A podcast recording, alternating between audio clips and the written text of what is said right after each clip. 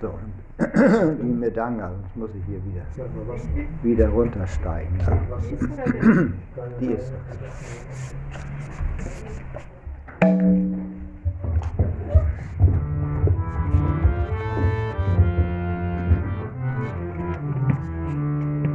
Jayo Rana Madhava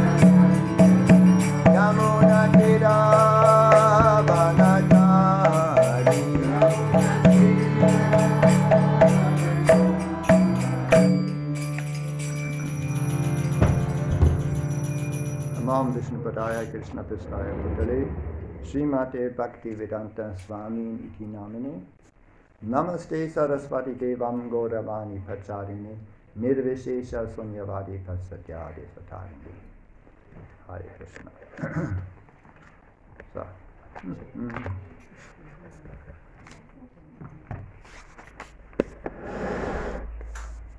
So, Hare Krishna.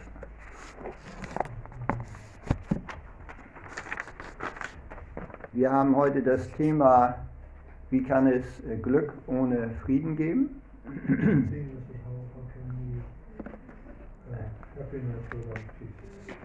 Ja. Ähm, ich lese dazu zwei Bhagavad Gita Verse und dann ein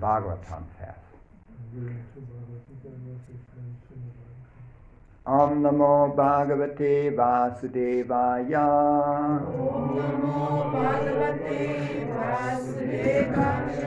Om Namo Bhagavate Vasudevaya. Om Namo Bhagavate Vasudevaya. Om Namo Bhagavate Vasudevaya.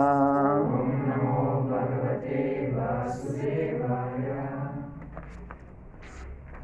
Bhagavad Gita, Kapitel 2, Vers 66.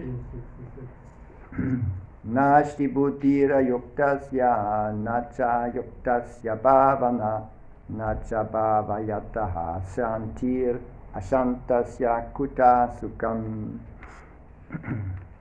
Wer nicht mit dem Höchsten im Krishna-Bewusstsein verbunden ist, kann weder transzendentale Intelligenz noch einen gefestigten Geist haben, ohne die keine Möglichkeit zum Frieden besteht.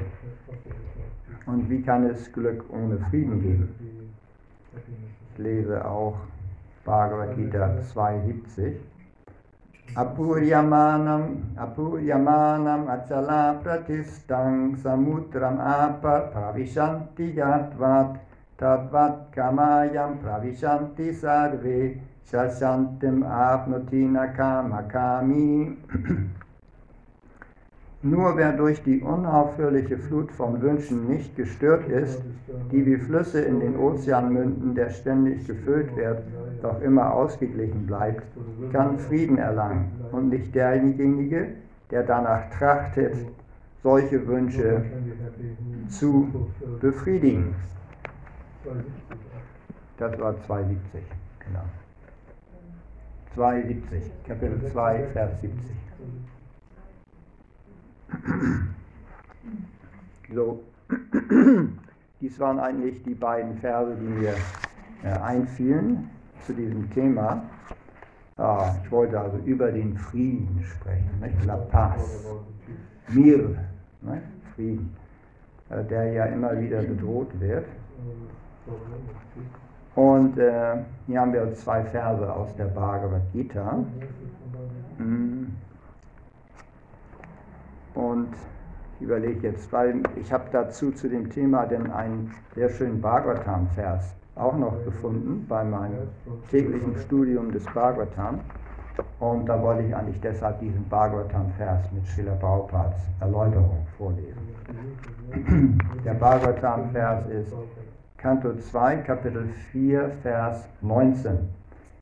Saesha Atman Atma Vayatam Adishvaras Taimayo Dharmayas Tapomaya Katavyalikair Acha Sankararibir Vitarkyalingo Bhagavan Prasidatam. Ja, nicht so schnell lesen. Jetzt kommt auf Deutsch. Nicht so schnell. Ja, Wir haben das Bhagavatam aber auf Englisch.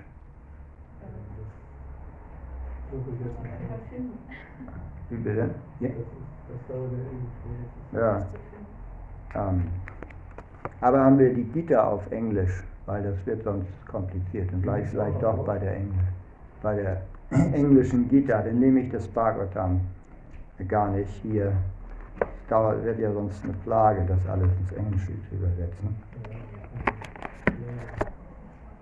Dann nehmen wir die Bhagavad Gita, eine englische Bhagavad Gita haben wir aber, oder?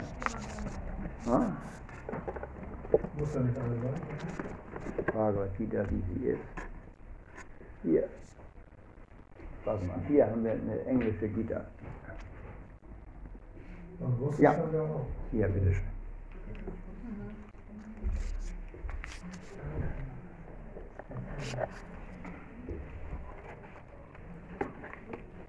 So, dann bleiben wir erstmal bei der Bhagavad Gita. So Bhagavad Gita 266 bis 270. Ich lese all die Verse mit den Erläuterungen. 266 bis 270.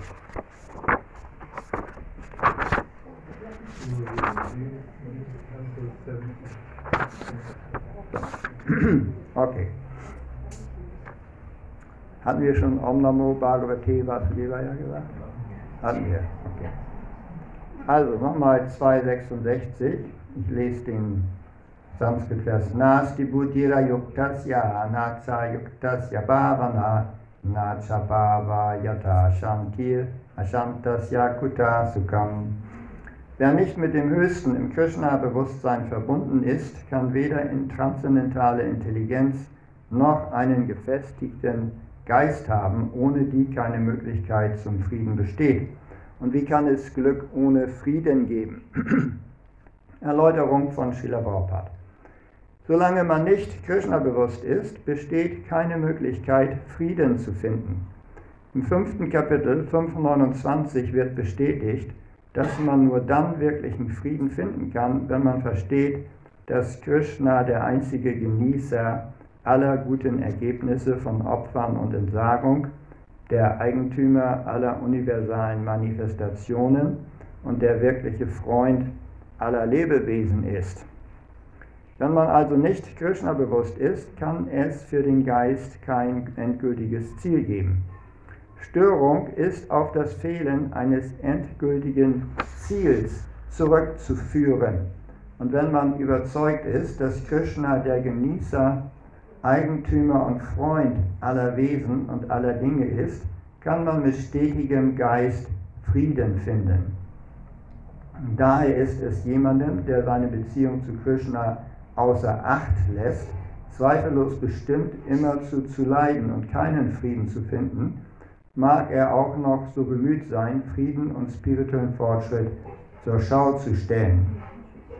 Krishna-Bewusstsein ist in sich selbst ein friedvoller Zustand, der nur in Beziehung zu Krishna erreicht werden kann. Vers 67 Indiyanam hicharatam yanmano nuvitigate tat asya harati pragyam Vayurnavam Ivambasi, gleich einem Boot auf dem Wasser, das von einem Sturm weggerissen wird, kann schon einer der ungezügelten Sinne, auf den sich der Geist richtet, die Intelligenz des Menschen forttragen. Erläuterung. Solange nicht alle Sinne im Dienst des Herrn beschäftigt sind, kann schon ein einziger von ihnen der nach eigener Befriedigung trachtet, den Gottgeweihten vom Pfad des transzendentalen Fortschritts abbringen. Wie am Leben Maharaja Ambarishas deutlich wurde, müssen alle Sinne im Krishna-Bewusstsein beschäftigt sein, denn das ist die richtige Methode, den Geist zu beherrschen. 68. Tasmat yasya mahabaho nigrihita nisarvasa Indriyanindriyatebhyas Tasya Prakya Pratishtita. Daher, o Starkarmiger, verfügt jemand, dessen Sinne von den Sinnesobjekten zurückgezogen sind, zweifellos über gefestigte Intelligenz. Erläuterung. Man kann die Dränge der Sinnenbefriedigung nur mit Hilfe des Krishna-Bewusstseins bezwingen. Das heißt nur dann, wenn man alle Sinne in den transzendentalen, liebenden Dienst des Herrn stellt. So wie Feinde nur durch überlegene Stärke bezwungen werden können, so können auch die Sinne bezwungen werden, aber nicht durch menschliche Bemühung, sondern nur indem man sie ständig im Dienst des Herrn beschäftigt. Wer dies verstanden hat, dass man nämlich nur durch Krishna-Bewusstsein auf der Ebene der Intelligenz wirklich gefestigt sein kann, und dass man diese Kunst unter der Führung eines echten spirituellen Meisters erlernen sollte, wird als Sadaka, ein geeigneter Anwärter für Befreiung bezeichnet. Vers 69. Was Nacht ist für alle Wesen, ist die Zeit des Erwachens für den Selbstbeherrschten und die Zeit des Erwachens für alle Wesen ist Nacht für den nach innen gekehrten Weisen. Gehe gleich über zu Vers 70. Apuryamanam pratistam samutram apra pravishanti yatvat tatvat kamayam pravishanti sarve sasantim apnoti nakamakami. Nur wer durch die unaufhörliche Flut von Wünschen nicht gestört ist, die wie Flüsse in den Ozean münden, der ständig gefüllt wird, doch immer ausgeglichen bleibt, kann Frieden erlangen und nicht derjenige, der danach trachtet, solche Wünsche zu befriedigen. Erläuterung. Obwohl der weite Ozean immer voller Wasser ist, wird er, vor allem während der Regenzeit, mit noch mehr Wasser gefüllt. Aber der Ozean bleibt der gleiche, unbewegt. Er wird nicht aufgewühlt und er tritt nicht über seine Ufer. Das gleiche gilt auch für einen Menschen, der im Krishna-Bewusstsein gefestigt ist. Solange man den materiellen Körper hat, werden die Forderungen des Körpers nach Sinnenbefriedigung bestehen bleiben. Ein Gottgeweihter jedoch wird durch solche Wünsche nicht gestört, da er mit allem ausgestattet ist. Ein Krishna-bewusster Mensch kennt keinen Mangel, denn der Herr sorgt für all seine materiellen Bedürfnisse. Daher ist er wie der Ozean, immer in sich selbst gefüllt. Wünsche mögen zu ihm kommen, so wie das Wasser der Flüsse, das in den Ozean strömt, doch er bleibt in seinen Tätigkeiten stetig und wird von Wünschen nach Sinnenbefriedigung nicht im geringsten gestört. Das ist der Beweis dafür, dass jemand Krishna bewusst ist. Er hat alle Neigungen zu materieller Sinnenbefriedigung verloren, obwohl die Wünsche vorhanden sind. Da er im transzendentalen, liebenden Dienst des Herrn zufrieden ist, kann er stetig bleiben wie der Ozean und daher vollständigen Frieden genießen. Andere jedoch, die Wünsche nach Befreiung haben, ganz zu schweigen, von denen, die nach materiellem Erfolg streben, können niemals Frieden erlangen. Diejenigen, die fruchtbringenden Tätigkeiten nachgehen oder nach Erlösung streben und auch die Yogis, die mystische Kräfte begehren, sind aufgrund ihrer unerfüllten Wünsche alle unglücklich. Der Mensch im Krishna-Bewusstsein hingegen ist im Dienst des Herrn glücklich und er hat keine Wünsche, die zu erfüllen wären. Ja, er wünscht sich nicht einmal Befreiung aus der sogenannten materiellen Knechtschaft. Die Geweihten Krishnas haben keine materiellen Wünsche und daher leben sie in vollkommenem Frieden. Nama Om Vishnu Padaya Krishna Pistaya Putale. Srimate Bhaktivedanta Swamini Namine Namaste Saraswati Devam Gauravani Pacharine Nirvishesha Sunyavadi Pasatya Desatarini.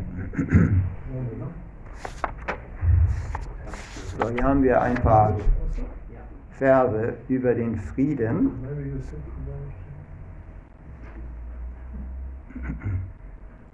Um, über den Frieden, insbesondere Vers 66 haben wir um, den, äh, den Ausdruck Nachabayata Shantir und in 72 haben wir Sashantim Apnoti Nakama Kami. Ähm, also über den Frieden. Diese Verse handeln von Frieden. Äh, Krishna spricht diese Verse über den Frieden in seiner Unterweisung zu Arjuna. Und das Erstaunliche ist, dass er diese Verse spricht, äh, um den Arjuna zur Schlacht aufzufordern. Die Situation ist ziemlich widersprüchlich.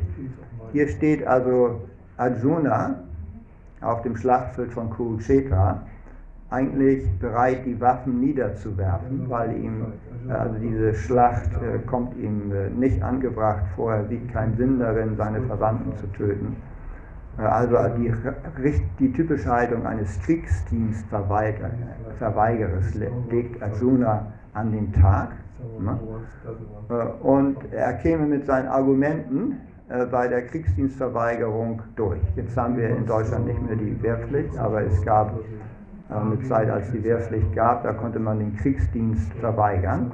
Man musste dann eben nur einen Brief schreiben und seine Gründe darlegen, warum man den Kriegsdienst verweigert. Und äh, wenn es dann schwierig wurde, kam es eventuell noch zu einer Gerichtsverhandlung, aber im Allgemeinen kam jemand, der also genug Argumente auf den Tisch legte, warum er den Kriegsdienst nicht ausüben wollte, durch und machte den Wehrersatzdienst. Ich weiß das von einem meiner eigenen Söhne, der noch diesen Wehrersatzdienst machte, also äh, Dienst nicht an der Waffe eben. Ne? So, Arjuna wäre damit durchgekommen äh, als Pazifist. So, aber äh, schon in den ersten Kapiteln der Bhagavad Gita ähm, schon äh, im äh, zweiten, ab zweiten Kapitel und am dritten sagt Krishna, was redest du für einen Unsinn, dieses pazifistische Gelaber? Ich will, dass du kämpfst, dass du in die äh, Schlacht ziehst. Äh, ziehst. Ja. Und äh, Arjuna ist nicht gleich davon überzeugt.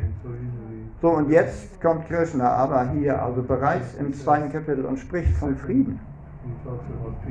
Er spricht von Frieden. Also, wir bekommen allerdings einen starken Eindruck, dass Krishna von einer anderen Art Frieden spricht, als äh, äh, dass wir materialistisch als Frieden oder Abwesenheit von Kriegshandlungen sehen. Hm, also Krishna sagt hier in 266, äh, es kann kein Glück ohne Frieden geben. Das können wir sehr gut nachvollziehen. Also Menschen in Kriegsgebieten sind allen Glückes beraubt. Ja, wir sehen jetzt gerade also diese fürchterlichen Bilder aus einem europäischen Land, wo also betroffene Menschen mit nichts dastehen, ihre Verwandten verloren haben und alles Mögliche. Und solche Bilder sehen wir seit Jahren auch aus anderen Weltgegenden. Ne, überall gibt es Kriege. Wir hatten gerade dafür den Syrienkrieg, wo wir haben gerade in Deutschland so viele Flüchtlinge aus Kriegsgebieten, die also ihr Land verlassen mussten, weil es für sie dort zu leidvoll war. Es bestand Gefahr für Leib und Leben. Und diese Menschen haben sehr Schweres durchgemacht. Es ist leicht zu verstehen, also dass es unter Kriegsbedingungen kein Glück geben kann. Ähm, das ist auch der Grund, warum äh, wir hier im Westen seit dem Zweiten Weltkrieg oder in Westeuropa einen Krieg in Europa vollkommen ausgeschlossen haben. Also in, in Westeuropa, ne? in den äh, Gebieten, die zur Europäischen äh, Union gehören und später auch in der NATO. Ne? Die europäischen Länder, die vorher noch alle paar Jahrzehnte miteinander Krieg führten, nicht? Deutschland, Frankreich und so weiter, immer wieder, Erster Weltkrieg, Zweiter Weltkrieg. Davor, dann im 19. Jahrhundert gab es bereits Kriege um die 1870er, dann gab es den 30-jährigen Krieg, da ging es um religiöse Auseinandersetzungen. Also Europa ist ein immer, also regelmäßig immer wieder zu einem Schlachtfeld geworden. Und das hat regelmäßig also großes menschliches Leid ver, äh, verursacht, diese Schlachten, aber auch also materielles Leid, weil eben sehr viel Reichtum auch zerstört wurde. Ne? Ganze Industrien wurden in Schutt und Asche gelegt. Ähm, ein Grund, warum die Schweiz das reichste Land der Welt ist. Wisst ihr, dass die Schweiz das reichste Land der Welt ist? Da hat es nie wirklich Kriege gegeben. Das heißt, der Reichtum, der aufgebaut wurde, ist erhalten worden bis äh, bis in die heutige Zeit. Und jeder achte Schweizer ist Millionär. So eine Statistik gibt es. Jeder achte Schweizer ist mit Euro, also äh, Franken Millionär. Franken ist fast so wie der Euro. So. Also ähm, in Europa, also in Westeuropa haben wir deshalb gesagt, nie wieder Krieg. Jedenfalls nicht in Europa. ja, wenn in Afrika Kriege, das ist was anderes. Ne?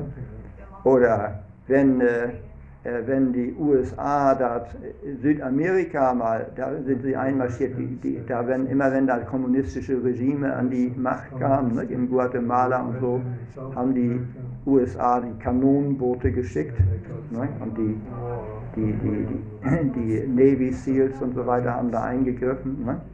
Oder wenn die Ressourcen gefährdet waren, das Erdöl, ne? Dann haben sie also Länder angegriffen wie Irak, ne? äh, ganze Länder kaputt gemacht. Aber bitte nicht in Europa. Warum? In Europa haben wir aus der Geschichte gelernt. Wir haben eine Bildungskultur. So, also das Kriege hat es immer gegeben, aber äh, Westeuropa, also im Bündnis auch mit den USA, haben gesagt, nicht bei uns. Das bedeutet nicht, dass wir Kriege nicht fördern. Nein, wir exportieren Waffen. Der größte Waffenexporteur ist, glaube ich, die USA weltweit.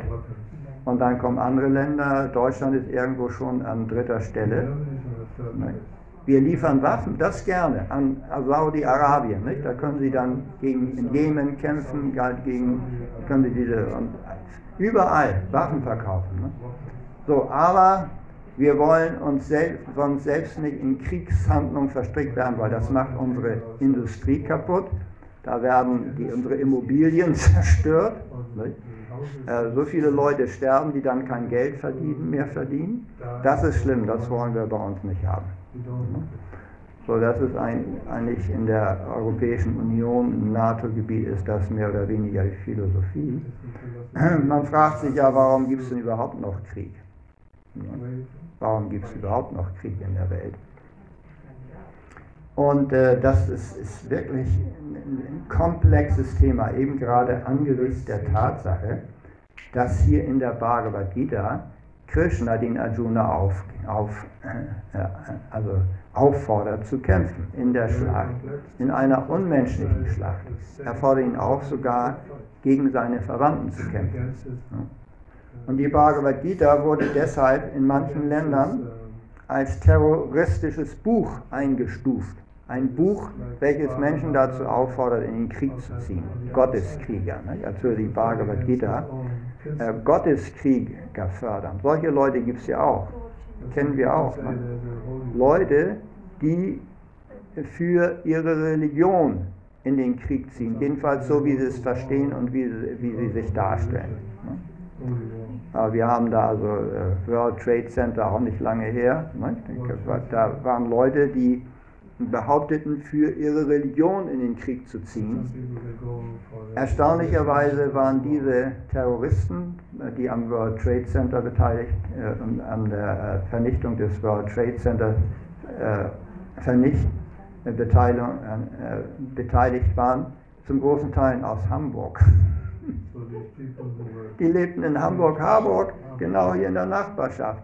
Da waren die Terroristen, die das World Trade Center äh, zerstört haben mit den Flugzeugen. Ne? Ihr wisst das. Das war, wann war das? 2002, ne? Wann war das? 2001. 2001. Die Leute wohnten hier in Hamburg und gingen regelmäßig zur Moschee. Ne? Aber abgesehen davon, dass sie also regelmäßig die Moschee besuchten, führten sie kein wirklich religiöses Leben. Die brachen also sämtliche Gesetze des Islam. Es waren keine religiösen Menschen. Es war eine Art von äh, äh, vorgestellter Religion, die also nicht gelebt wurde. Und wahrscheinlich, oder äh, wir können wohl sagen, dass sie sich da auf einem Irrweg befanden. So, das ist nicht das, wovon Krishna spricht wofür, wo, wo, äh, was Krishna von Arjuna will, ist eigentlich, dass er ihm dient. Das, das möchte Krishna. In der, ne, das möchte, da, dazu fordert Krishna den Arjuna immer wieder auf, dass er ihm dienst, dient. Im äh, Vers 1866 der Bhagavad Gita, der meist zitierte Vers, Parityacya mam ikam saranang vraja aham tvang sarva papebhyo mukshayishyami masucha. Da sagt Krishna, gib alle Arten von Aktivitäten auf und gib dich allein mir hin. Aham tvang sarva papebhyo, ich werde dich von allen sündhaften Reaktionen, sprich Leid, befreien und äh, Masuchaha, fürchte dich nicht, habe keine Angst. Ja? Also diesen Vers, diesen also sehr starken Vers spricht Krishna am Ende der Bhagavad Gita, 18. Kapitel, Vers 66. Und gib dich wirklich mir hin und ich werde, ich werde mich dich um mich kümmern. Auch schon vorher im neunten Kapitel hat Krishna eine ähnliche Aussage gemacht.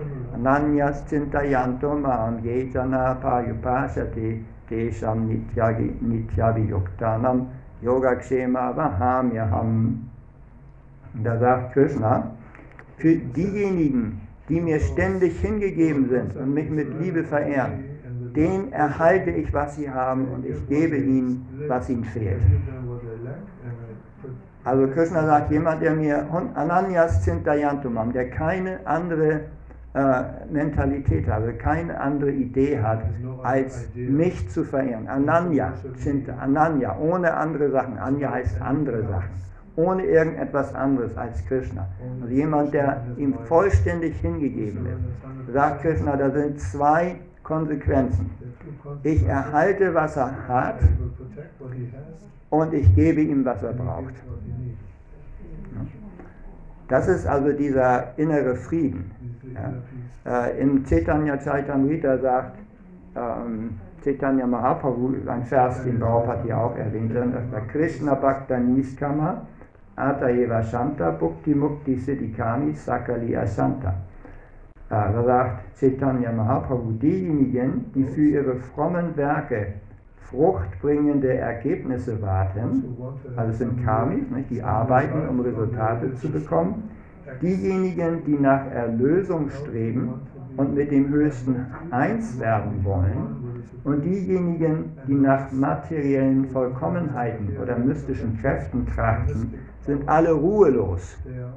Ruhelos. Ruhelos heißt ohne Frieden. Das heißt, ob man nun äh, materielle Resultate anstrebt, ja, man weiß, manche von euch sind selbstständig, nicht? Man will ein Geschäft machen oder waren selbstständig, nicht? Man will ein Geschäft machen und man, man macht sich da, ist ruhelos, weil wo kommt das Geld her? Und man versucht alles Mögliche, nicht? um Geld zu verdienen. nicht? Muss man ständig aktiv sein, suchen, man trachtet nach fruchtbringenden Ergebnissen. Man ist äh, ruhelos, weil man will, man will seine Situation verbessern. Ne? Man hat irgendwo investiert, man weiß nicht, wird die Investition nun gut, wird dabei was herauskommen oder vielleicht ist es eine fehlgeschlagene Investition. Ne? Man ist ruhelos. Ne? Oder auch jemand, sagen wir, in einer Beziehung, sehr häufig. Ne?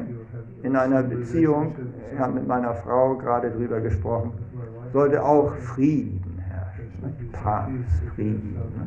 Dass man einmal einfach eine harmonische Beziehung. Harmonisch heißt friedvoll. Ne? Man möchte also jeden Tag nur lieb und freundlich zueinander sein. Morgens sagt man Guten Morgen, haben Sie was zu besorgen. Und abends soll man sich noch ein paar nette Worte sagen und dann geht man, schläft man dann gut und am nächsten Tag wieder das Gleiche. Morgen sagt man Guten Morgen. eine, eine harmonische, friedvolle Ehe ne? über Jahrzehnte. Ne? Das ist, was man sich wünscht. Aber äh, äh, ihr alle wisst, dass es in jeder längeren Beziehung auch, auch, auch, auch Situationen gibt, wo man einfach dieser ewigen Harmonie und diesem friedvollen Getue überdrüssig ist. Wo man sich, also wir haben das gerade gehabt, ähm, nein, nein, ich spreche nicht von uns, wir haben selbstverständlich nur eine harmonische Ehe gehabt. Aber es gibt das gerade jetzt, jetzt in, in,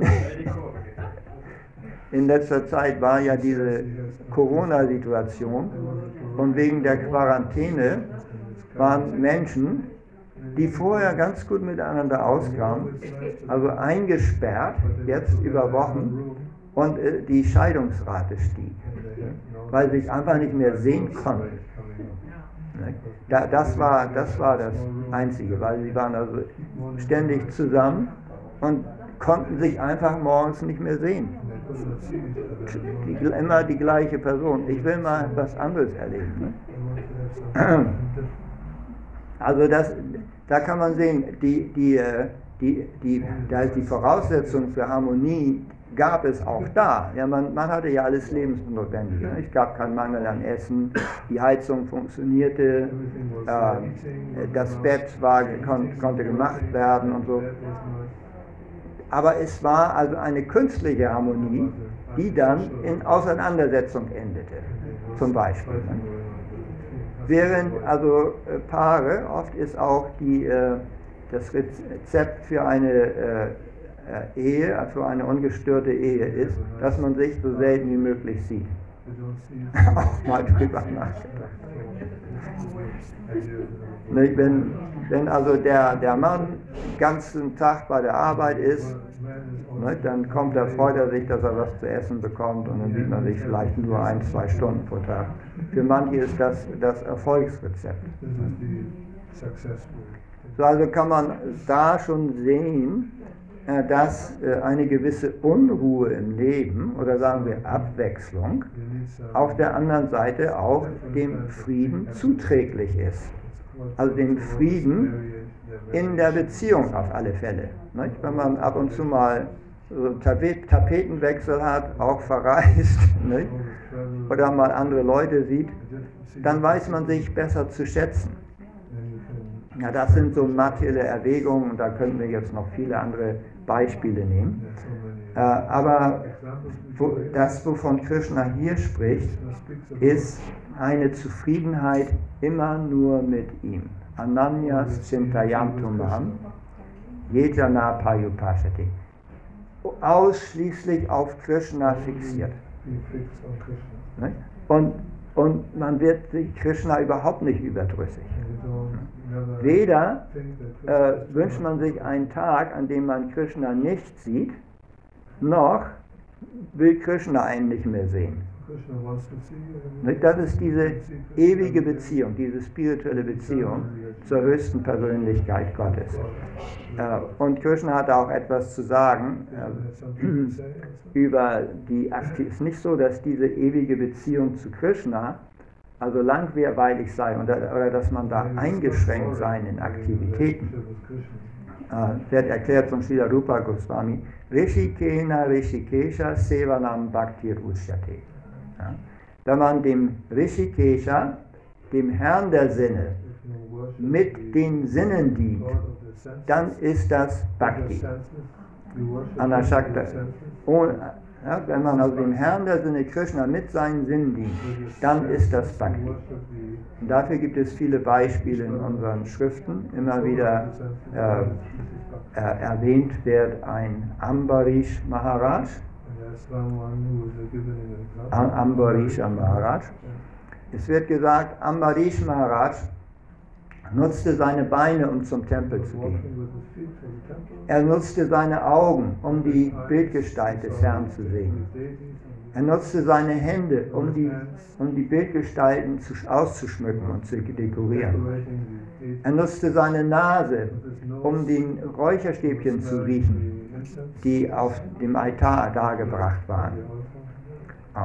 Also er nutzte alle seine Sinne vollständig in Krishnas Dienst, auf die verschiedenste Weise. Tat Tat Karma äh, Pravatanat, sagt Srila Rupa Goswami auch wiederum. Krishna auf viele verschiedene Weise zu dienen. Tat Tat Karma Pravatanat. Karma heißt Aktivitäten. Tat Tat viel diese und jene. Auf diese und jene Weise Krishna zu dienen. Auf viele, viele verschiedene Art und Weise. Insofern kann das Krishna-Bewusstsein sehr spannend sein. Wir nehmen auch mal das Beispiel von Srila Prabhupada, eines der besten Beispiele. Srila Prabhupada hat sehr viele Risiken äh, auf sich genommen, um Krishna-Bewusstsein in der ganzen Welt bekannt zu machen. Und das war also kein einfaches Unterfangen. Da mussten viele Pläne geschmiedet werden. Es gab viele Aktivitäten und nicht immer war der Erfolg garantiert. Und äh, nebenbei hat äh, Srila Prabhupada auch noch Bücher geschrieben, auch nachts, also wenn andere Leute schlafen. Wir haben hier den Vers in der Bhagavad Gita äh, gelesen. Ähm, was war das? Zwei. Was Nacht ist für alle Wesen, ist die, Zahl des, die Zeit des Erwachens für den Selbstbeherrschten. Und die Zeit des Erwachens für alle Wesen ist Nacht für den nach innen gekehrten Weisen. Also wenn andere Leute friedlich schliefen im Bett, ne?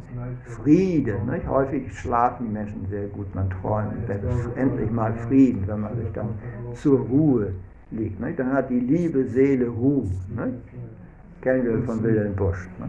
Deckt sich mit der Decke zu. Zu der Zeit ähm, war Srila Prabhupada am Übersetzen die, der, der, der Bhagavad Gita, der Srimad Bhagavatam, hat den Nektar der Hingabe geschrieben. Also, Srila Prabhupada war am Arbeiten. Srila Prabhupada hat sich nie lange Nachtruhe gegönnt. Also eigentlich das Gegenteil von äh, dies, diesen, diesen, dieser Ruhe, die jemand hat. Ruhe bedeutet ja auch Frieden. Ne? aber ständig beschäftigt in verschiedenen Aktivitäten für Krishna. Srila Prabhupads Leben war außergewöhnlich aufreibend vom materiellen Standpunkt, allein dadurch, weil er ja so viel reiste. Er reiste ständig von einer Zeitzone in die andere und überall ging die Sonne zu unterschiedlichen Zeiten auf und es gab Frühstück immer zu unterschiedlichen Zeiten. ne? Und auch Mittagessen und Abendessen immer zu unterschiedlichen Zeiten. Und wo immer Srila Prabhupada kam, hat er einfach erst, also hat sich genau an die Uhrzeit gehalten, an die Uhrzeit da, wo er gerade war, sei es nur in Indien oder in Moskau oder in den USA, ne, hat er sich einfach an diese Uhrzeiten gehalten und immer zur gleichen Zeit gefrühstückt und Mittag gegessen, eine Massage auch genommen, also sehr reguliert. Und ja, wa warum war das nicht aufreibend für, für Srila Prabhupada? Und die ganze Zeit hat er alles nur für Krishna getan. Nichts anderes als nur Krishna zu dienen und äh, Krish- Krishnas äh, Mission zu verbreiten, war Srila Prabhupads Aktivität. Mhm. Und so wird er als reiner Gottgeweihter bezeichnet. Also das ist das Ziel. Also es ist nicht Kriege, in, Prabhupada hat zu, Kriegen oder Auseinandersetzungen ge- gesagt, in dieser materiellen Welt wird, wird es immer so etwas geben. Und was ist der Grund? Der Grund ist der unruhige Geist. Der unruhige Geist. Die Unruhe ist im Geist. Ja, Da haben wir hier in diesem äh, Vers 2,70, ich wiederhole den nochmal. Nur wer durch die unaufhörliche Flut von Wünschen nicht gestört ist, die wie Flüsse in den Ozean münden, der ständig gefüllt wird, doch immer ausgeglichen bleibt, kann Frieden erlangen und nicht derjenige, der nach trachtet, solche Wünsche zu befriedigen. So, hier kommen wir äh, auf einen wichtigen Punkt. Äh, Das Rezept, Frieden zu erlangen, ist nicht, die materiellen Wünsche zu erfüllen, sondern wunschlos zu werden. Wunschlos zu werden. Der Grund, warum wir keinen Frieden haben, keinen inneren Frieden, ist, dass wir danach trachten, unsere materiellen Wünsche zu erfüllen. Ja. Die Menschen haben eigentlich kein anderes Ziel, als ihre materiellen Wünsche zu erfüllen. Wir mögen vielleicht darauf vertrauen, dass Krishna uns versorgen wird. In vielen Religionen ist das das Ziel. Lieber Herr, unser tägliches Brot gib uns heute. Aber das ist, das ist nicht, das ist nicht die, die, die, äh, das, noch nicht das Rezept für wirklichen Frieden. Was ist, wenn es mal nichts zu essen gibt? Viele Menschen verlieren ihren Glauben an Gott, wenn es nichts zu essen gibt. Ich habe zu Gott gebetet, dass er mir was zu essen schickt, es kam nichts. Ich habe zu Gott gebetet, dass er Regen schickt, sodass ich mein Land äh, bewirtschaften kann, es kam nichts. Ich zürne Gott. Gott, warum schickst du keinen Regen? Gibt es viele Fälle. Ich zweifle an Gott. Wie konnte Gott das Leiden zulassen? Wie konnte Gott es zulassen, dass ich körperlich, äh, physisch unglücklich bin, dass mir alles genommen wird? Oft, oft ist es so, dass Leute dann anfangen, an Gott zu zweifeln. Äh, wir haben hier auch in, in Deutschland ja den, den Zweiten Weltkrieg gehabt. Schiller Braufert erzählt da die Geschichte. Ähm, ähm, wurde ihm erzählt von einem Gottbruder, eigentlich nach dem Ersten Weltkrieg, ein Georg Schulze, der später Sadananda Swami wurde, nach dem Ersten Weltkrieg. Ja, die, die Mütter beteten, oh lieber Gott, beschütze meine Söhne und meine Ehemänner, die jetzt im Krieg kämpfen, ja, und schicke sie zu mir zurück. Ja. Und manche kamen nicht zurück. Und die gingen also zur Kirche, um zu beten, schicke meinen Bruder, meinen Ehemann zurück ja, äh, aus, äh, aus dem Krieg. Gingen sie also regelmäßig zur Kirche. Manche kamen nicht zurück. Da hörten sie auf, zur Kirche zu gehen. Da haben sie gesagt, dann kann es Gott ja nicht geben, wenn er sich nicht um meine körperlichen Belange kümmert. Haben sie, haben sie dann gezweifelt. So, diese solche Situationen kommen häufig vor, dass jemand betet zu Gott. Ich weiß nicht, Alexander hat vielleicht bei seinem Zementgeschäft auch gebetet, oh Krishna macht ein erfolgreiches Geschäft. Aber das Geschäft hat sich dann nicht mehr gelohnt. Ne? So hat Alexander an Gott gezweifelt, an Krishna gezweifelt. Wie bitte? Nein, die Gottgeweihten haben ihre Art und Weise, mit solchen Dingen auch umzugehen. Also selbst wenn wir zu Gott beten, dass er uns bitte materiell versorgen äh, möge, ist das nicht die Lösung für, für Frieden. Wir müssen auf eine höhere Ebene kommen. Und zwar die Ebene der Wunschlosigkeit. Wo wir also keine Wünsche haben, äh, dass es uns in irgendeiner Weise besser geht als zurzeit oder dass es uns, dass diese Mentalität wird uns nicht zufrieden führen und auch nicht zur Selbstverwirklichung. Sondern es ist diese Wunschlosigkeit, wo dann also Krishnas Wünsche im Mittelpunkt stehen. Es ist nicht so, dass dann Wünsche keine, äh, keine Rolle mehr spielen. Ich kann mir vielleicht wünschen, oh Krishna, ich möchte dir dienen. Gib mir die Intelligenz zu dienen. Krishna sagt es im zehnten Kapitel auch. Dadami Buddhi Yogam Tam Yenamam Upayantite. Krishna sagt, ich werde ihnen die Intelligenz geben, durch welche sie zu mir kommen. Also um sowas können wir zu Krishna beten. Oh bitte gib mir die Intelligenz, dass ich zu dir kommen kann. Und Krishna wird uns diese Intelligenz geben. So, aber ansonsten spielt, spielen Krishnas Wünsche eine Rolle. Der Gottgeweihte ist da, also dem ist es vollkommen gleichgültig, wie es geht. Ne? Also Sri Chaitanya Mahaprabhu betet in seinem Shikshastakam, äh, selbst wenn ich in der Hölle bin, du bist immer mein angebeteter Herr. Selbst wenn, du, wenn ich dich nicht sehen kann, du bist immer mein angebeteter Herr. So, Bhakti Yoga bedeutet, Krishnas Wünsche in den Mittelpunkt zu stellen. Es bedeutet eigentlich auch, damit wir Krishnas Wünsche erkennen, müssen wir sie mal studieren. Was möchte Krishna eigentlich für uns? In welcher Art und Weise möchte Krishna mich beschäftigen? Srila Prabhupada wurde gefragt, was ist die Bedeutung des Hare Krishna Mahamantra? Hare Krishna, Hare Krishna, Krishna Krishna, Hare Hare, Hare Rama, Hare Rama, Rama Rama, Hare Hare. Srila Prabhupada gab eine sehr einfache Erklärung. Prabhupada sagte, dieser Mantra bedeutet, O Krishna, O Energie Krishnas, bitte beschäftige mich in deinem Dienst. Also wir möchten, das ist diese, unsere Bhakti-Philosophie, wir möchten eigentlich Krishna dienen, wir möchten Krishna glücklich sein, sein. Und wir sind überzeugt, dass alles, was Krishna uns schickt im Leben, einen guten Zweck hat.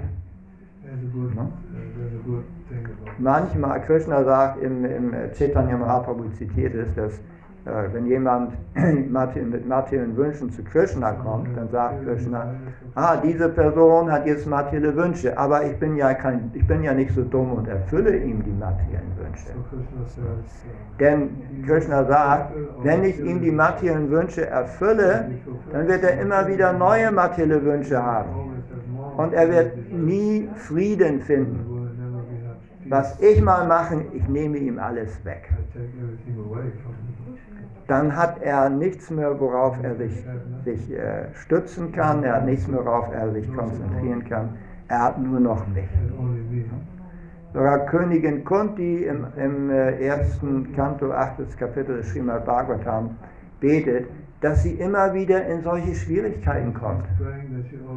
Sie war ja Kunti, die, die äh, Mutter der fünf Pandavas, machte ja große Schwierigkeiten zusammen mit ihren fünf Sohnen äh, durch, als sie im Exil waren. Die waren wie viele Jahre im Exil? Zwölf Jahre im Exil, ne? waren zwölf, zwölf Jahre ne? im Exil.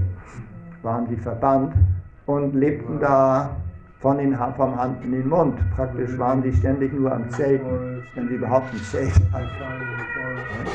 Das Leben war schwierig, da trafen sie Dämonen und wurden ständig von Duryodhan auch äh, verfolgt und äh, Duryodhan versuchte herauszufinden, wo sie sind, um sie dann äh, gefangen zu nehmen und also die verschiedensten Schwierigkeiten. Wir waren da in, in, in, im Exil. Und Königin Kunti bete, bitte, mein Herr, schicke mir immer wieder solche Schwierigkeiten. Denn wenn ich in Schwierigkeiten bin, dann habe ich nichts anderes, keine Anzuflucht, keine andere Zuflucht als nur deine Lotusfüße.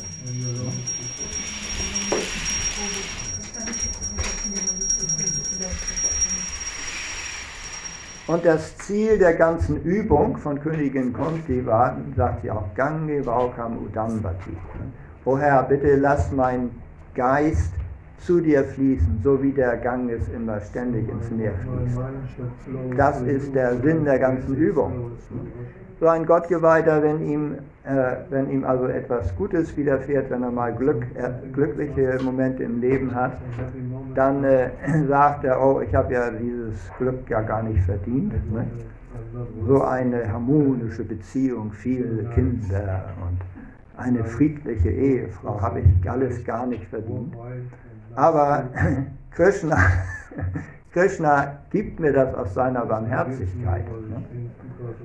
Und wenn die Situation nicht gut ist, dann sagt der Gottgeweihte, aha, aufgrund meiner vergangenen Taten hätte ich eigentlich noch viel Schlimmeres verdient. Aber Krishna ist so barmherzig, er gibt mir nur ein bisschen Leid. Das ist eine schwierige Sache. Da kommen wir an das Karma-Gesetz. Warum geht es Menschen schlecht? Es geht Menschen nicht immer deshalb schlecht, weil sie etwas Böses getan haben. Oft ist es so, dass äh, eine schwierige Situation ist, eine Chance ist. Dass eine schwierige Situation eine Chance ist für wirklichen Erfolg im Leben. Entweder für Erkenntnis oder ist sogar ein Trittbrett, um, um etwas Neues, Besseres anzufangen. Und manche schwierige Situationen geschehen wirklich äh, aus dem Grund, um uns von noch schwierigen Situationen zu bewahren. Also jeder von uns hat sowas mal erlebt, wenn wir mal zurückblicken in unserem Leben. Es gibt manche schwierige Situationen, wenn wir die nicht durchgemacht hätten, wäre es noch schwieriger gewesen. Ne? Ist das nicht so? Und aus manchen schwierigen Situationen ist dann etwas sehr Gutes geworden, weil sie in meinem eigenen Leben. Ne? Sehr Gutes geworden. Also wir können eigentlich gar nicht sagen, wenn wir in einer bestimmten Situation im Leben sind, ist es das jetzt eine gute Situation oder ist eine schlechte? Sowas gibt es nicht. Wir leben in einer relativen Welt. Es, lieb, es gibt nichts absolut Gutes und es gibt nichts absolut Schlechtes. Alles ist relativ. manche Situationen, von, wo wir uns denken, ach, das ist ja jetzt ganz toll, ich lebe hier wie die Mage, Made im Speck mag kurz danach ganz fürchterlich enden. Da gibt es viele Sprichworte. Im Spanischen haben wir da El gusto se vuelve a susto oder aus dem Vergnügen, das Vergnügen wird zum Schreck. Oder wehe, wehe, wenn ich auf das Ende sehe. Es unter, wenn man also so wirklich so genießt, also wirklich alles. Oft nimmt das dann kein gutes Ende. Warum? Es gibt auch ein deutsches Sprichwort, wenn es dem Esel zu gut geht, geht er aufs Eis tanzen. Und was tut er auf dem Eis? Er bricht da ein. Also wir können eigentlich gar nicht sagen, ist das jetzt die Situation, in der ich mich befinde? Ist das ist eine gute Situation, ist eine schlechte Situation? Kann man gar nicht. Und der Gottgeweihte befasst sich auch mit, so einem, mit solchen Gedanken nicht. Warum? Er dient Krishna und er ist dazu transzendental. Das ist, was dieser Vers äh, 270 sagt. Nur wer durch die unaufhörliche Flut von Wünschen nicht gestört ist, die wie Flüsse in den Ozean münden, der ständig gefüllt wird, doch immer ausgeglichen bleibt, kann Frieden erlangen und nicht derjenige, der danach tragt, solche Wünsche zu befriedigen. Glück, Sri Chaitanya Mahaprabhu erklärt das auch. Er sagt, Glück und Leid sind wie die ständig kommenden Bogen auf einem Fluss. Mal Wellenberg, Wellental, Wellenberg, Wellental. Das, so ist Glück und Leid auch. Ständig wechselt sich ab. Was ich, was, was ich als Glück oder Leid empfinde, ist relativ. Schon im zweiten Kapitel erklärt Krishna das auch. Matraj Pashastu Kaunte Yasitos Naduka Dukata Agamapainu Anityas Tang Tangsti Tikshas Vabharata. Er sagt, dass ständig wächst, die ständig wechselnden Erfahrungen von Glück und Leid sind wie das Kommen und Gehen vom Winter und der Winter- und Sommerjahreszeit. Man sollte nicht gestört sein, weil es ist Anityas, weil es ist zeitweilig. Also es ist zeitweilig. Was sollte man also machen? Gar nichts? Nee. In unserem menschlichen Leben sollten wir unsere Pflicht zur Zufriedenheit Vishnus erledigen. Yakyatat karma no anyata, lokoyam karma bandhanatat, artam karma kaunte yamukta sangha samachara. Tue deine Arbeit, was immer du tust als Arbeit, tue es als ein Opfer für Vishnu oder Krishna. Und so wirst du niemals verstrickt werden in die Reaktion auf deine Taten. Die überlässt man Krishna. So, das ist eine hohe Philosophie. Ähm, steht alles in der Bhagavad Gita. Also ich möchte euch ermutigen, die Bhagavad Gita von vorne bis hinten zu lesen. Und äh, alles wird aber einfach durch das Chanten des wunderbaren Hare Krishna Maha Mantra. Selbst ein Kind kann den Hare Krishna Mantra verstehen. Neulich hatte ich da, rief jemand an aus Bremen. Weißt du noch, Nitya Siddha? Ja, ich komme jetzt gleich zum Schluss. Ich bin ja schon an der, auf der Endge Zielgeraden.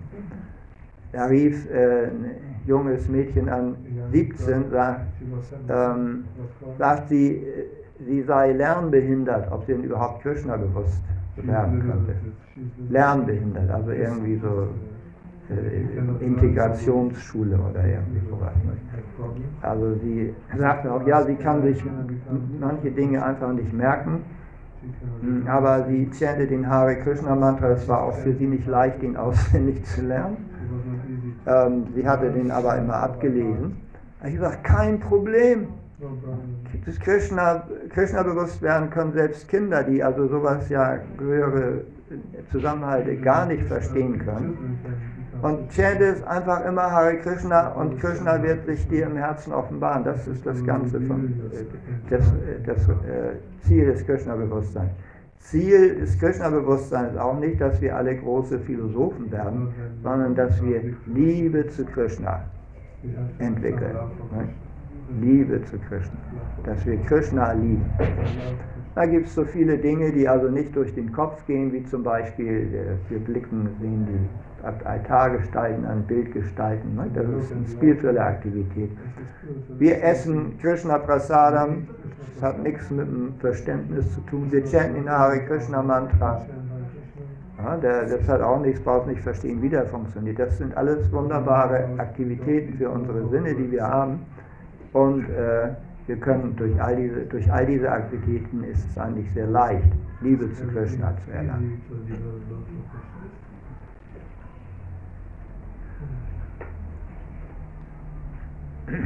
Ja, so gibt es dazu Fragen, Ergänzungen.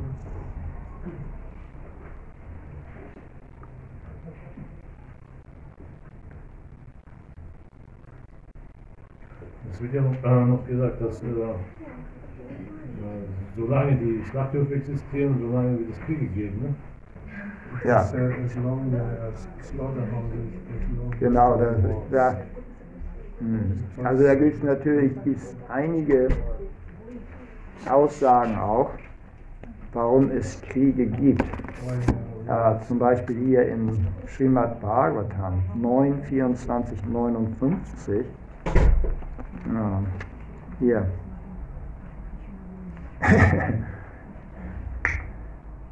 Obwohl die Dämonen, die die Herrschaft an sich reißen, sich wie Mitglieder der Regierung kleiden, wissen sie nicht, was die Pflicht der Regierung ist.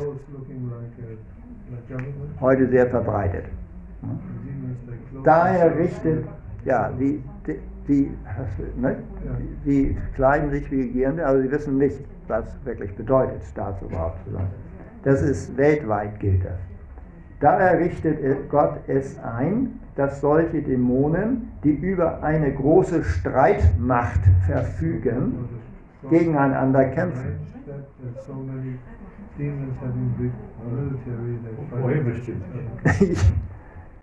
Und so wird die schwere Bürde der Dämonen, die auf der Erde lastet, verringert. Die Dämonen rüsten durch den Willen des Höchsten auf, damit ihre Zahl verringert wird.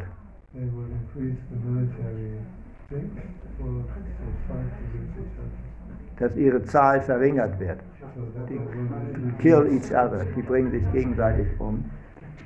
Ähm, und die Gottgeweihten die Gelegenheit haben, Fortschritt im Krishna-Bewusstsein zu machen.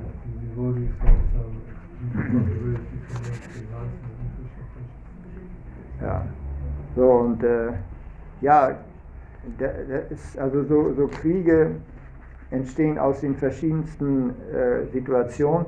Was du gesagt hast, ist richtig. Das Prabhupada sagt das häufig meistens, das Reaktion auf Tiere töten. Ne? Es werden also so viele Tiere getötet, immer wieder, immer, immer wieder. Nach einer Zeit sind da so viele sündhafte Reaktionen, die manifestieren sich in Form von Kriegen, wo dann ganz viele Menschen sterben. Aber äh, das ist natürlich auch ne, einfach. Ne? Ähm, auf dem Schlachtfeld sind auch viele Menschen gestorben, die sind aber alle zurück zu Krishna gegangen. Man kann sterben durch die verschiedensten äh, Ereignisse, auch Unfälle, aber wenn jemand im Augenblick des Todes an Krishna denkt, dann geht er zurück zu Krishna. Es sterben auch Vegetarier an Krankheiten und Unfällen und so weiter werden ermordet. In, in Bangladesch wurden ja die Devotees ermordet. So, also, warum Dinge uns geschehen, ist, ist Krishna sagt, die, die Komplexität des Handelns ist sehr schwer zu verstehen. Krishna sagt dann nur, drei Dinge musst du verstehen. Es gibt sündhafte Handlung, es gibt ja, fromme Handlung und es gibt Handlung, die uns befreit vom Kreislauf der Geburten und Tode. Und das ist eben Handlung für den Höchsten.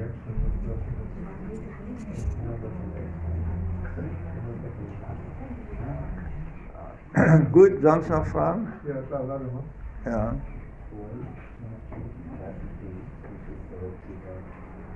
Also, warum hat Krishna das Schlachtfeld ausgesucht, um diese Bhagavad Gita zu sprechen?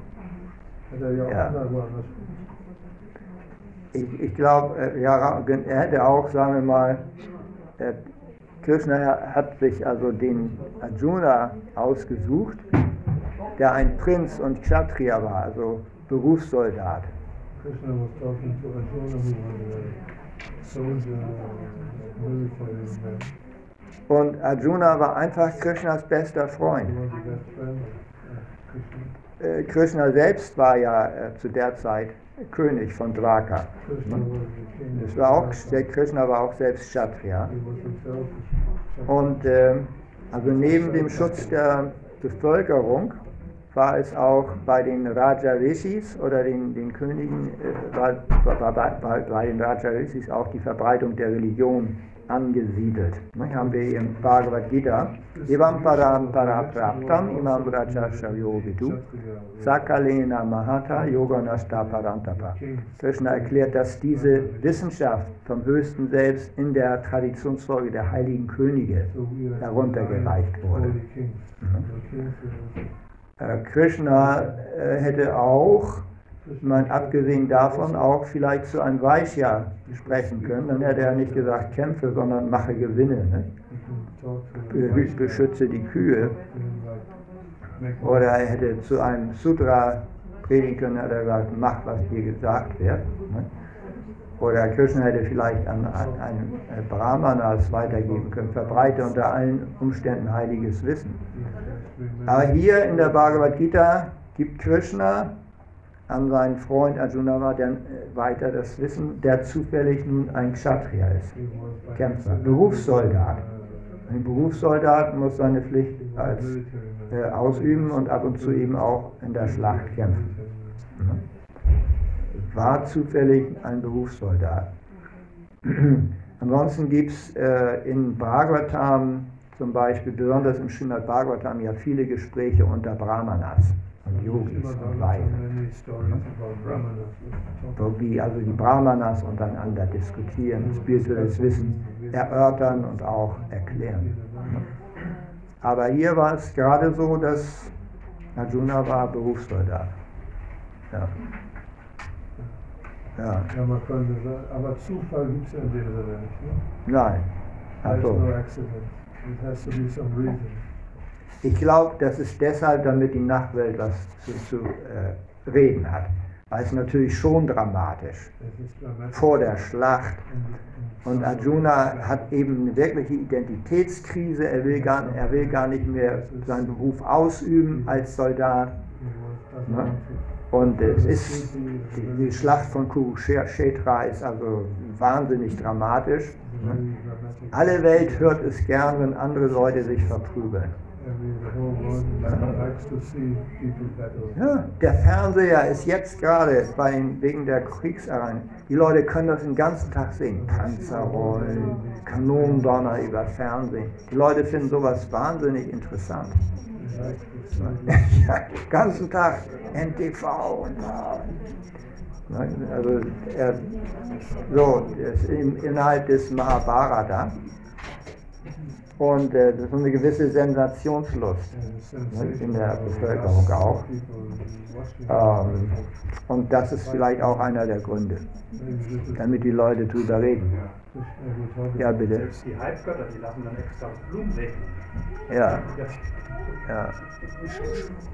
ja. Oder die Boxkämpfe gibt es auch schon. Ja. Ja, bitte, Natalia, ne? äh, wenn ein äh, Berufssoldat oder Kshatriya, wenn er nicht in äh, Krishna-Bewusstsein äh, bekannt ist und er zum Beispiel stirbt beim, beim, beim, in einem Krieg, dann kommt hm. er zu Krishna? Ja, das ist das, was Krishna sagt, dass die, die man, hier handelt es sich um einen religiösen Krieg. Also Arjuna kämpfte für Krishna. Das kann man bei den heutigen Kriegen nicht sagen. In heutigen Kriegen werden einfach Armeen aufeinander gehetzt durch irgendwelche Propaganda. Ähm, aber wenn der Krishna erklärt, also wenn ein Kshatriya im, in der Schlacht kämpft, dann kommt er auf die himmlischen Planeten, auf die höheren Planeten. Wenn, seine, wenn er seine Pflicht ausübt. Aber wenn du die, die Kriege der vergangenen Zeiten äh, dir mal anguckst, wie Soldaten aus dem Kriege zurückgekehrt sind, total traumatisiert und so, das war keine beispielhafte Pflichtausübung. Ist heute leider alles ein bisschen anders. Dann, dann, dann gehen Sie, können Sie sogar zu Krishna äh, kommen, obwohl Sie nicht mit Krishna-Bewusstsein. Äh, äh, nein. Also es kommt auf den Bewusstseinszustand im Augenblick des Todes an. Ne? Es, gibt auch, es gibt auch Devotis, die den Soldatenberuf ergriffen haben. Äh, und die also sich damit auseinandergesetzt haben, dass sie vielleicht getötet werden in der Schlacht und aber dann alles getan haben, um im Augenblick des Todes an Krishna zu denken. Mhm.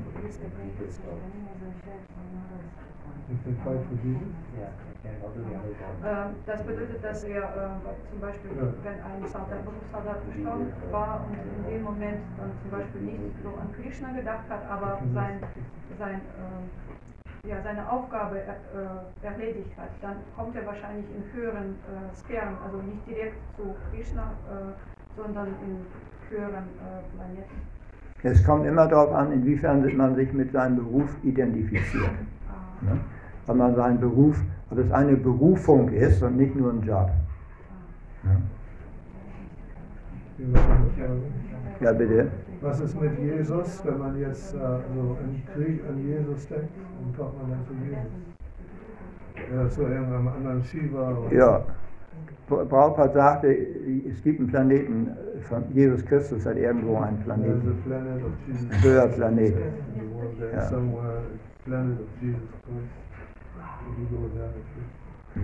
Ja, bitte, äh, hier, Nikolaus. Ich hatte nur eine Frage. Im Grunde genommen ist ja Gewaltanwendung immer, also Himscha ist eigentlich immer eine Form von Adamik, also gegen das Dharma sich richten, Ja. wobei ähm, das Dharma wahrscheinlich noch verschiedene Ebenen hat. Wenn man sich das Ramayana anguckt, ist ja auch so, dass äh, Rama im Grunde genommen die, der Inbegriff von, von äh, Rechtschaffenheit äh, und, und Dharma darstellt, Hm. obwohl er selber auch äh, gegen Ravana gekämpft hat, gekriegt. Äh, also, nun war er selber eine die Persönlichkeit Gottes auch. Und wie kann man das dann äh, auf einen Krieger übersetzen? Dass wenn er sein Dharma erfüllt, aber eigentlich ja Gewalt verübt hat, trotzdem auf himmlische oder höhere Planeten kommt. Ja, Prabhupada erklärt da, dass die Kshatriyas, die haben nicht Gewalt ausgeübt. Prabhupada sagt da, dass ob ein Bra äh, Kshatriya nun in der Schlacht tötet oder ein, ob ein Brahmana äh, ein äh, Tieropfer tötet, beides ist fromm, Mhm. ist verdienstvoll. Mhm. Der Prabhupada vergleicht, also äh, Kshat- die Tätigkeit des Kshatriya ist wie die Tätigkeit eines Chirurgen. Ein Chirurgen muss Gewalt anwenden. Jeder, der von euch mal operiert wurde, hoffentlich unter Vollnarkose, weiß das. Ne? Also bei der OP tut es nicht weh, weil man unter Vollnarkose ist, aber hinterher merkt man, oh, ich wurde aufgeschnitten. Da wurde Gewalt angeübt, ausgeübt. Aber das ist, um den Körper zu heilen, langfristig. Ne? Also hoffentlich war die Operation dann auch sinnvoll und ist geglückt, sodass man wirklich geholfen wurde. Ne? Es gibt aber viele solche Operationen, die wirklich hilfreich waren. Ne? Also so soll auch der Kshatriya tun. Also äh, Gewalt so ausüben, dass die Situation in Ordnung gebracht wird. Das ist heutzutage nicht immer so. Also Kriege bringen eigentlich kaum etwas heutzutage in Ordnung. Kann man wirklich kaum sagen. Ja, bitte. Es gibt doch aber auch ein, ein Individuum, ein Mensch wirklich ganz, ganz schlimme Dinge, Kriegserlebnisse, dass, dass man dann sowas wie eine Art Schlaf, also ins Brahmajotya, also, ne, dass man da erstmal eingeht. Weil es gibt ja keine Zeit und Raum in dem Sinne, aber dass man das erstmal wirklich, manche Dinge, die will man ja gar nicht wissen. Ja, Hm. es geht. Die gibt es doch auch. Was ist das nochmal? Also wenn, wenn wirklich, ich sag mal, ein Krieger wirklich ganz schlimme Dinge erlebt hat, Ja. gibt es sowas wie eine Art Schlag, dass man diese Dinge, da will man nichts mehr mit zu tun haben. Hm. Diese Ja, genau. gibt es auch. Man, man lernt auch, also mein Vater war ja auch da schlimm. Also mein Vater hat da viel durchgemacht. Er war Soldat im Zweiten Weltkrieg. Er hat an der Ostfront gekämpft. In einem schnellen Einsatzkommando in, in einem das war so ein Panzer. Da, ne? Und äh, er sagt, war der Einzige in der Kompanie, der überlebte. und hatte diese äh, posttraumatischen ja, Störungen dann. Ne? Musste, in den 50er Jahren musste er zur Psychotherapie gehen, weil er nachts Horror aufwachte. Ne? Ja, das ist heute alles nicht so, wie es sein soll. Okay. Was ist die Uhr? Es ist jetzt Viertel vor fünf.